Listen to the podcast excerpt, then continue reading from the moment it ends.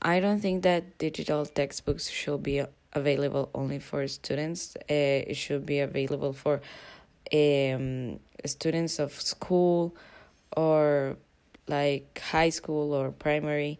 I think it's very important because we are also um, like helping the environment and it's like a, a accessible um, way to books and it's I think it's really helpful and it gives like um, a better use in digital textbooks. I think it's very helpful for like a study or things like that.